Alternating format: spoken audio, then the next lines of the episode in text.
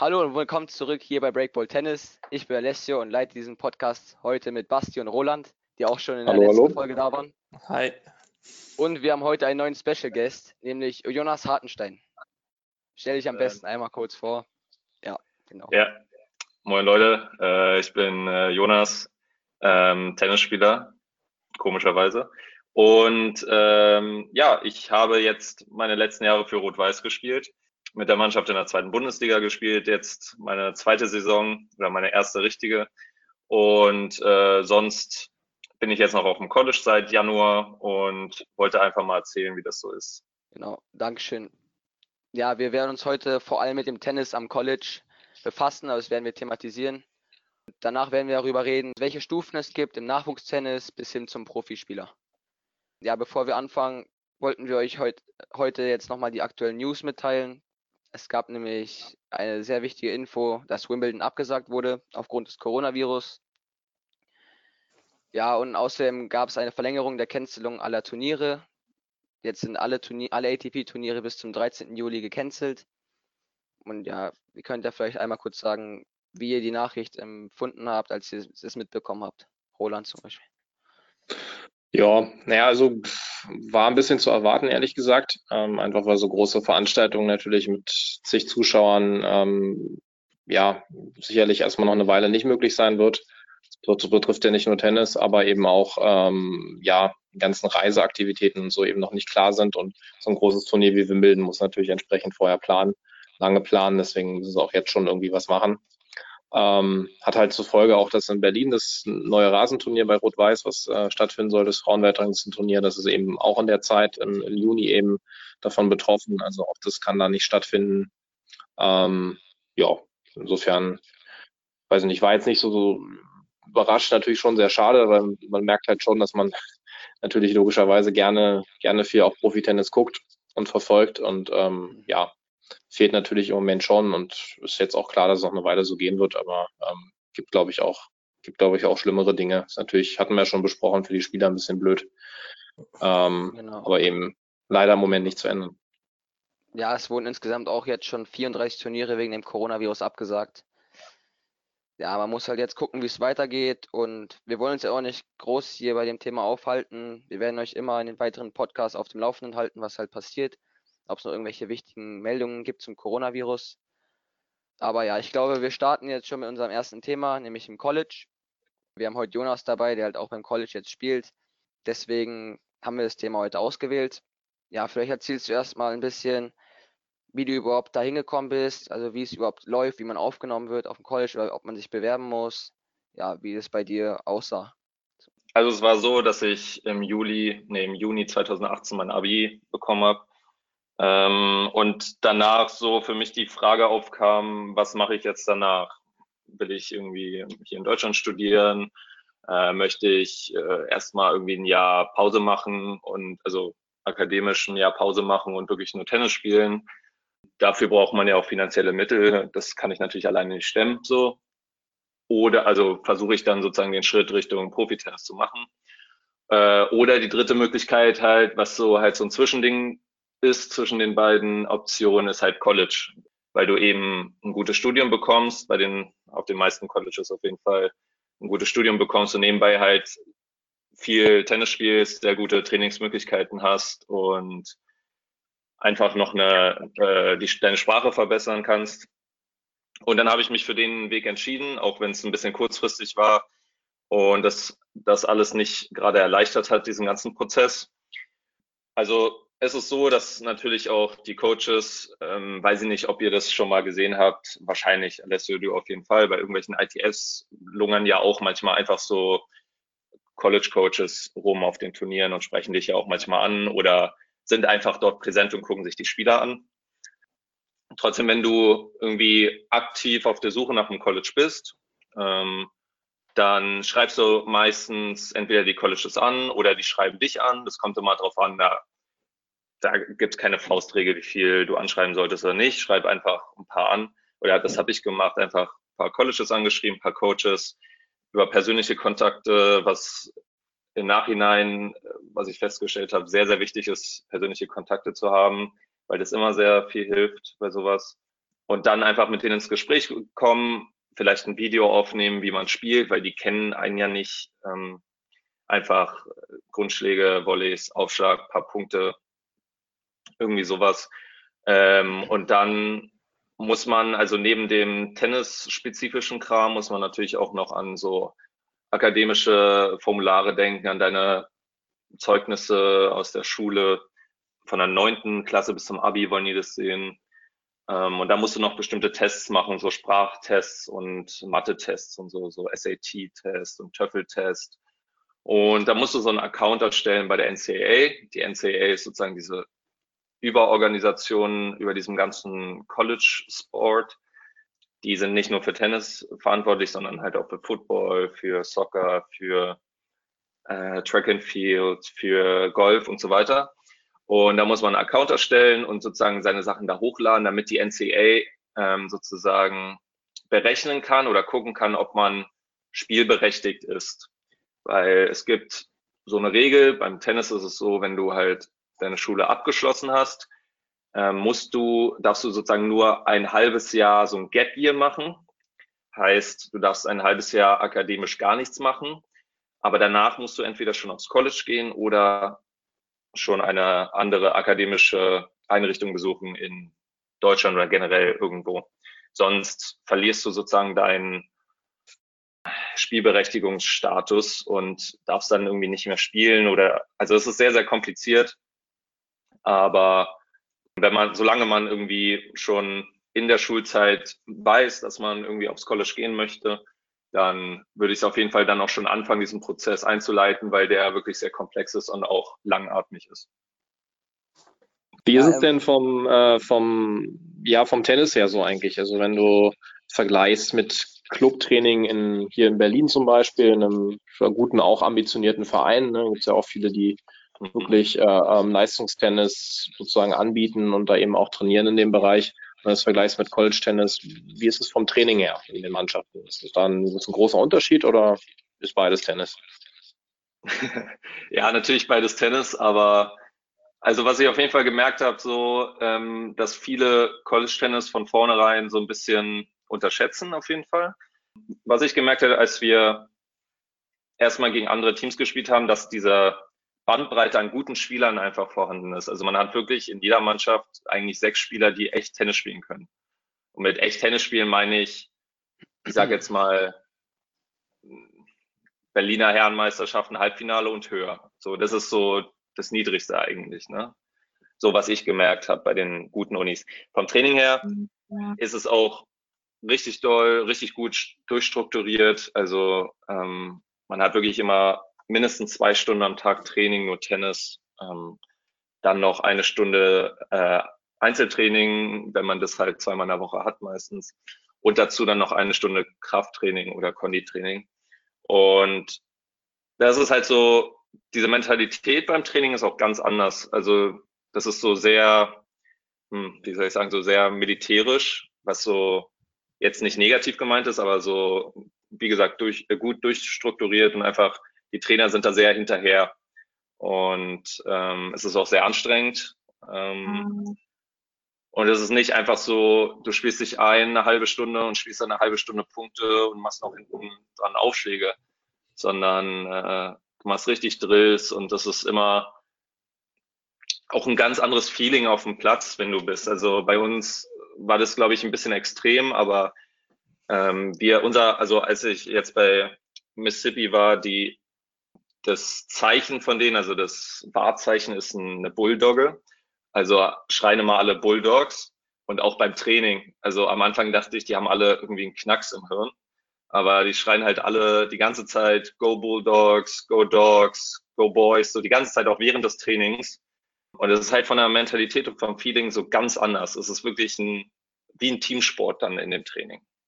Ähm, und das hat man halt, was ich halt jetzt so im Club Tennis-Training ähm, erlebt habe, ist es nicht so.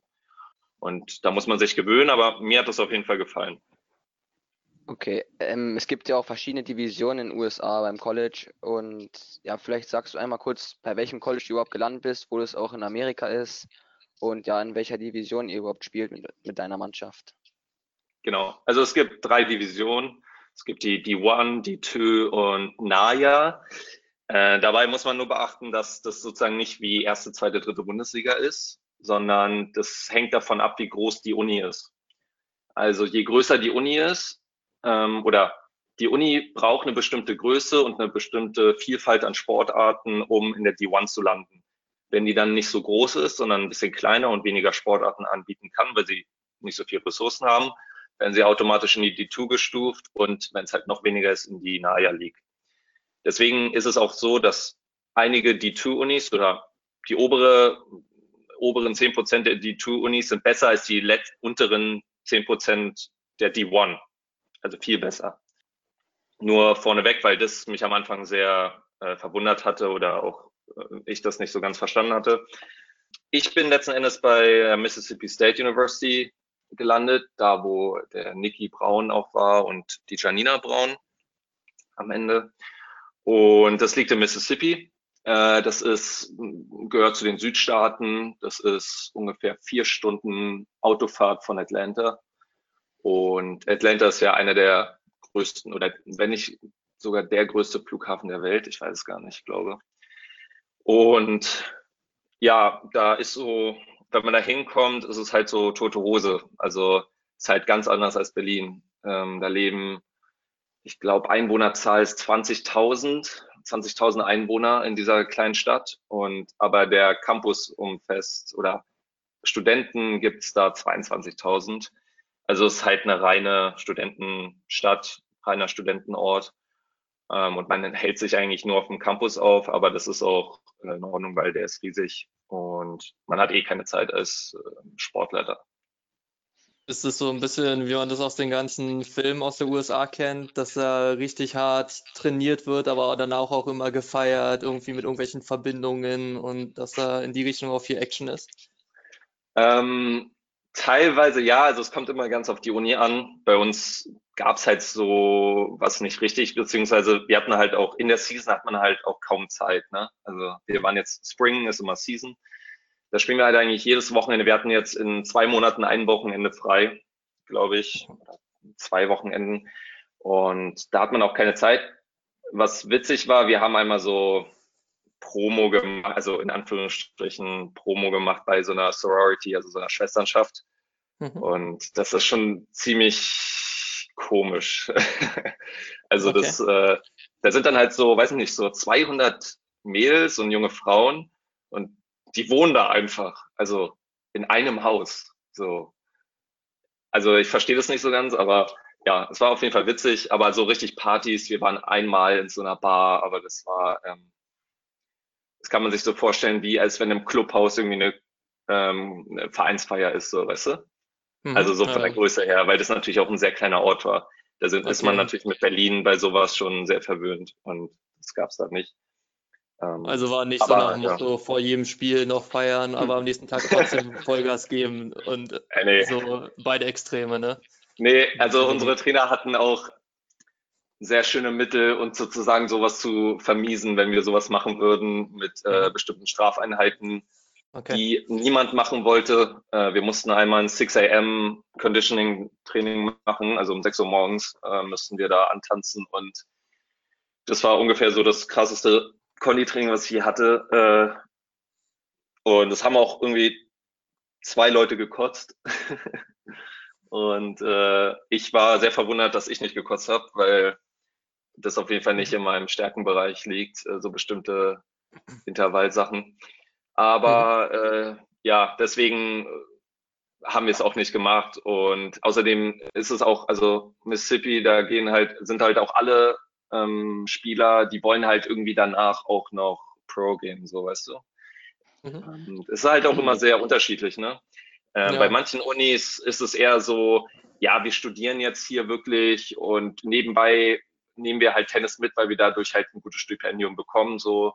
Und dann feiern wir ein bisschen, spielen nebenbei so ein bisschen Tennis. Das gibt's natürlich auch. Ähm, aber dann gibt's natürlich Unis, die auch, manche Unis haben äh, Spieler bei sich in der Lineup, die sind von, also die ersten vier Spieler haben äh, bis zu, also stehen 400 ATP manchmal oder 500. Ähm, Baylor zum Beispiel hat den Jensen Brooksby, der hat letztes Jahr US Open erste Runde gegen Berdich gewonnen und dann in fünf Sätzen verloren gegen Basilashvili in vier. Äh, der spielt dann eins bei denen so. Also der steht, glaube ich, 280 oder so in der Welt. Also ähm, das ist ganz unterschiedlich. Und bei uns war es auf jeden Fall so, dass alle irgendwie ambitioniert waren, sich auch persönlich zu entwickeln, obwohl es natürlich erstmal vorerst ein Teamsport dort ist. Ne? Mhm. Also, so wie ich es jetzt verstanden habe, war ja deine Uni jetzt sehr auf Tennis fokussiert eher und hatte auch ein gewisses Niveau, was die veranschlagen, was jemand haben muss, der dahin möchte. Äh, genau. Wie ist denn das so generell für jemanden, der es jetzt hier hört, zum Beispiel ein Jugendlicher und sich denkt, ja, ich würde schon gerne aufs College, muss vielleicht jetzt nicht so ein krass tennisspezifisches sein wie du, aber schon mit nebenbei. Ähm, was für ein Niveau im Tennis sollte man zumindest mindestens haben? Du hattest noch gesagt, der Abschluss ist wichtig und die Sprachkenntnisse. So hast du da irgendwie so einen gewissen Anhaltswert, was man haben können oder können müsste, um da irgendwie eine Zeit zu verbringen, eine sinnvolle auch? Meinst du jetzt nur ähm, athletisch gesehen, also tennisspezifisch oder auch akademisch? Beides, also so wie du es ungefähr Beides. gemacht hast, okay. ja, genau. Also dass ähm, man vielleicht eine kleine Bezuschussung bekommt vom Stipendium, genau. weil es ist, glaube ich, sehr teuer da drüben ansonsten. Ach so, ja, ja, ja, ja, ja, ja. Ne? Also ich, ich, muss auch sagen, äh, glücklicherweise habe ich auch ein ganz gutes Scholarship da bekommen bei andernfalls. Also die Uni ist auch noch relativ billig, weil es halt eine staatliche ist. Äh, die mhm. kosten meistens so 40.000 im Jahr mit allem, also Essen und Wohnen auch äh, mit drin. Und aber zum Beispiel Denver, University of Denver ist halt auch eine Privatuni und die äh, kostet halt 80.000 im Jahr. Also mhm. 80.000 Dollar, das sind, weiß nicht, 75.000 Euro ungefähr, denke ich mal. Äh, ich weiß jetzt nicht den Umrechnungsfaktor, aber äh, irgendwie, ja, aber irgendwie sowas, weißt du? Ähm, ja. Auf jeden Fall kein, nichts, so. was jeder auf der Kante hat, ne? Nee, äh, also ich kenne auch niemanden und auch, ich habe ja den Leuten dort auch immer erzählt, so in Deutschland, also wir zahlen hier pro Semester, wenn wir studieren wollen, 330 Euro und 195 Euro davon ist ein BVG-Ticket. So. Ja. und dann denken die auch so, wie, 330 Euro zahlt ihr? Also, so, das ist für die, das ist für die kaum vorstellbar. Nee, aber auf die Frage zurückzukommen. Also akademisch auf jeden Fall musst du dein Abi machen. Mhm. Und du solltest auf jeden Fall in Englisch ja, weiß ich nicht. Also eine 3 wäre bestimmt auch noch okay, aber am besten eine 2 und besser. Oder 2 minus sowas. Ähm, und dann, aber das ist jetzt nicht zwingend notwendig. Du solltest jetzt da keine 6 haben oder einen Ausfall oder so. Aber das kannst du halt auch wieder durch deine TOEFL-Tests und SAT-Tests wieder sozusagen aufholen, weil das sind okay. ja so Sprach- und äh, Wissenstests sozusagen, auf die du dich auch vorbereiten kannst. Es gibt ja viele, die einfach in der Schule nicht so einfach in der Schule nicht so gut ankommen. Also jetzt nicht bei ja, anderen Schülern, sondern generell. Oder so, ne? Genau. So Motto, ne? Und dann, ja, und es ist ja auch sehr subjektiv, aber das ist ja ein anderes Thema. Und dann kann man das halt dadurch wieder aufbessern oder dadurch, weil die gucken viel mehr auf diese Scores und viele Unis in Amerika haben halt einen bestimmten Score, den man erreichen muss. Äh, frag mich, das ist von Uni und, äh, zu Uni unterschiedlich. Das weiß ich nicht genau. Ähm, aber wenn ihr so 80 habt oder so, dann seid ihr eigentlich fast immer, außer in Harvard oder in äh, Princeton oder so, seid ihr immer auf der richtigen, der sicheren Seite. Ähm, die Höhe des Stipendiums hängt eher vom Tennis ab, meinst du? Der Rest ist so, also der Abschluss und die Sprachkenntnisse sind so, dass man überhaupt reinkommt und dann. Genau, also. Tennis ist das ähm, ausschlaggebende. Ja, du kannst natürlich auch ein akademisches Stipendium bekommen. So. Hm. Also wenn du zum Beispiel sehr, sehr guten SAT oder ACT geschrieben hast oder beim TOEFL unglaublich hohe Zahlen hast, ähm, was natürlich für einen Nicht-Muttersprachler total schwer ist, weil das natürlich alles auf Englisch ist und auch eigentlich für amerikanische Schüler gedacht ist, diese Tests, dann kannst du auch ein akademisches äh, Stipendium bekommen. Aber die meisten bekommen halt einen äh, Athlet, also einen äh, Tennisstipendium, sage ich jetzt mal, ein Sportstipendium. Mhm. Und das hängt dann halt von deinen Leistungen ab, ähm, beim, äh, von deinem Tennis halt, von deinen, äh, wie der Trainer dich sieht, wenn er, wenn er vielleicht mal nach Deutschland kommt oder wie der Trainer dein Video gesehen hat, wie er dich da spielen sieht, vom Level her, ähm, oder deine Resultate davor.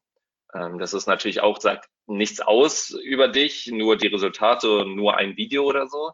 Aber darauf bauen die halt auf und geben dir dann halt das Stipendium. Dann kommt es natürlich noch darauf an, wie viele Spieler sie momentan dieses Jahr in ihrem, in ihrem Team haben. Wenn sie, äh, dann haben sie natürlich mehr oder weniger Scholarship äh, überhaupt verfügbar. Also sie können nicht einfach, ich sage jetzt mal, es gibt eine Obergrenze. Also ich sage jetzt einfach mal ganz äh, einfach, es gibt 100 Euro Scholarship. Das ist jetzt ganz banal gesagt für so, so, so viele Spiele, die du haben willst. Ähm, aber wenn jemand sagt, ich habe acht Spieler und 100 äh, Euro schon aufgebraucht für alle und du, der will dich eigentlich haben, dann kann er aber nicht einfach sagen, äh, ich gebe dir jetzt doch nochmal 50 Euro mehr, so, weil das darf der nicht, der Trainer. Also da gibt es eine Obergrenze, die er einhalten muss. Und deswegen ist es halt immer ein bisschen äh, kompliziert. Da muss man auch immer gucken, welche Teams gerade voll sind und welche Teams irgendwie noch Platz haben. Und genau. Wie ist es, ähm, also so quasi das, das äh, Konkurrenzdenken dann auch in der Zeit? Also passiert es häufiger, dass dann eben, ja, also dass die irgendwie sagen könnten jetzt fürs nächste Jahr, okay, du kriegst jetzt halt nicht mehr 80 Prozent äh, Sponsoring, sondern nur 40 Prozent äh, oder irgend sowas. Ähm, ändert sich sowas häufiger? Wie ist es da so eben untereinander? Also du sagst, es sind ja logischerweise immer mehr als sechs Leute im Team. Ähm, wie, wie machen die das da? Ähm, ja, also die meisten, ich habe noch nicht so häufig gehört, dass irgendjemandem das Scholarship gekürzt wurde. Also, dass dann ja. gesagt wurde, ähm, du hast dieses Jahr so schlecht gespielt oder wir kamen mit dir nicht so klar oder so und deswegen gebe ich dir nächstes Jahr nur die Hälfte und jetzt musst du gucken, wie du damit klarkommst ähm, finanziell. Das habe ich noch nie erlebt. Das könnte theoretisch unter bestimmten Umständen, glaube ich, passieren. Aber ähm, also wenn ein Coach irgendwie ein bisschen Menschlichkeit in sich hat, glaube ich, macht er das nicht. Und auch äh, viele Coaches sagen das auch eigentlich am Anfang, weil man natürlich mit diesen großen Geldsummen auch irgendwie mit Respekt umgeht und nicht irgendwie das leichtfertig nimmt. Und ich habe auch immer gefragt, was die machen, wenn man mal irgendwie verletzt ist oder so. Und wenn man zum Beispiel, da gibt es eine Regel, wenn man verletzt ist, ähm, eine Saison, weil, weiß ich nicht, Kreuzbandriss, Arm gebrochen, Bein gebrochen, keine Ahnung, oder auch einfach ähm, mhm. nicht beim Tennis sich verletzt hat, sondern einfach, ähm, weiß nicht, Fieber hat, also nicht Fieber, sondern äh, eine länger ähm, gehende Erkrankung hat, dann darf einem nicht das Scholarship weggenommen werden, was man hat.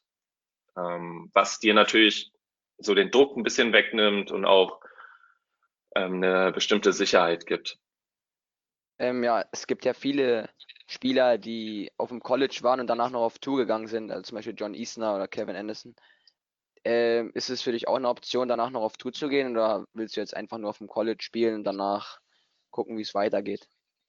Ähm, also bei mir war es auf jeden Fall so, dass ich gesagt habe, auch schon bevor ich mit der Schule abgebrochen habe, äh, abgebrochen, was erzähle ich? äh, mit der das wäre schön, ja. Nee, mit der Schule fertig geworden bin, ähm, habe ich mir davor schon gesagt, so ich mache das jetzt schon so lange und ich will auf jeden Fall das einfach probieren, also Profi-Tennis und einfach gucken, wie weit ich komme mit dem, was ich ähm, kann oder wie ich gespielt habe so die letzten Jahre.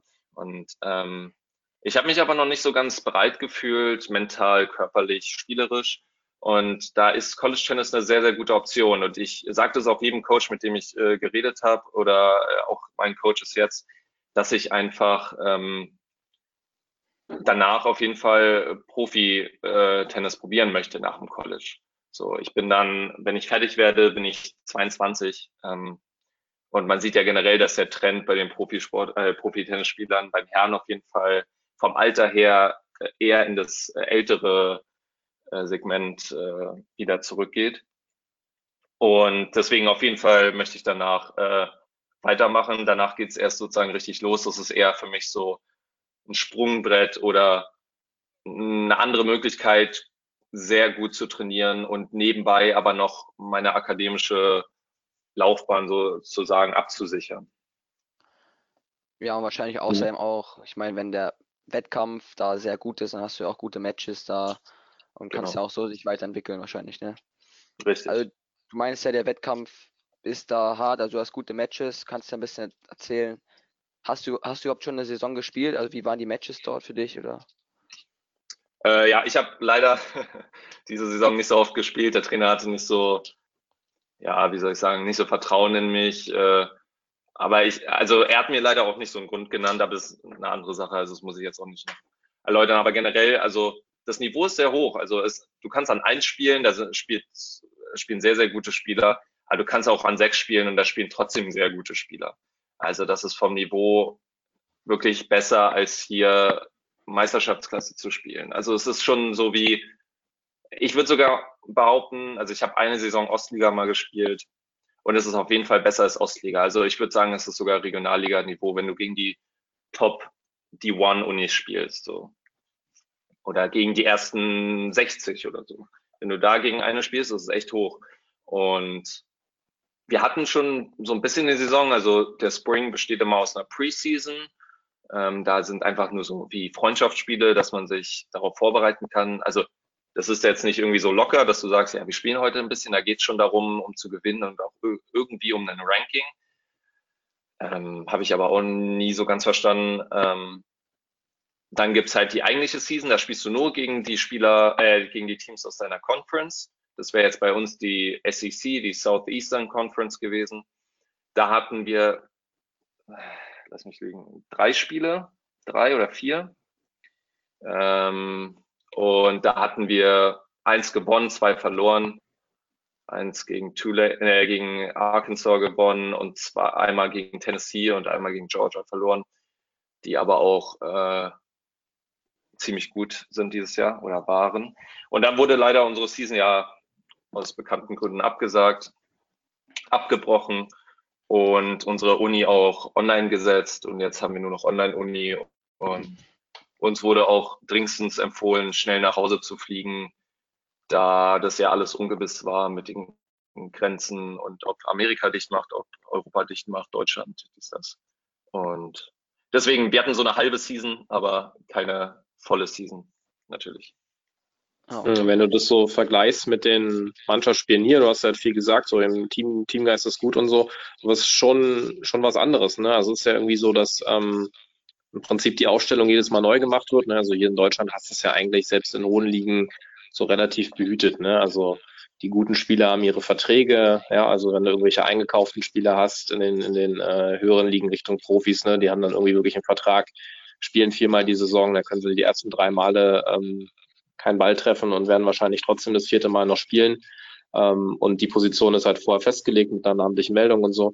Ist da ein bisschen anders, ne? Also kann er, der Coach kann ja jederzeit sagen, weiß ich nicht, ja, hast zwar an eins gespielt, aber jetzt spielst du an fünf oder so oder gar nicht oder und es immer wieder ändern, äh, ist schon was anderes, ne? Ähm, ja, auf jeden Fall. Also so ganz extrem ist es nicht. Du kannst jetzt nicht, sag ich mal, das eine Spiel an eins spielen und das andere an fünf.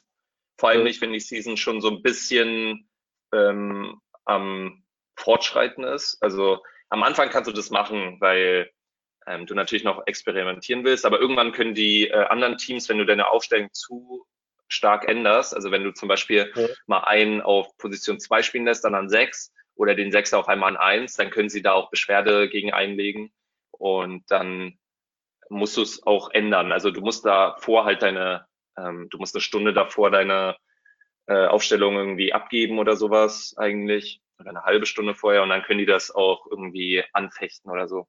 Aber prinzipiell ist es, ist es so, du, wie gesagt, du hast ja nie nur sechs Spieler, sondern meistens acht, wenn nicht sogar manchmal zehn. Tennessee hatte 13 oder 14 Spieler dieses Jahr. Ähm, und da können natürlich immer nur sechs Einzel spielen, ne?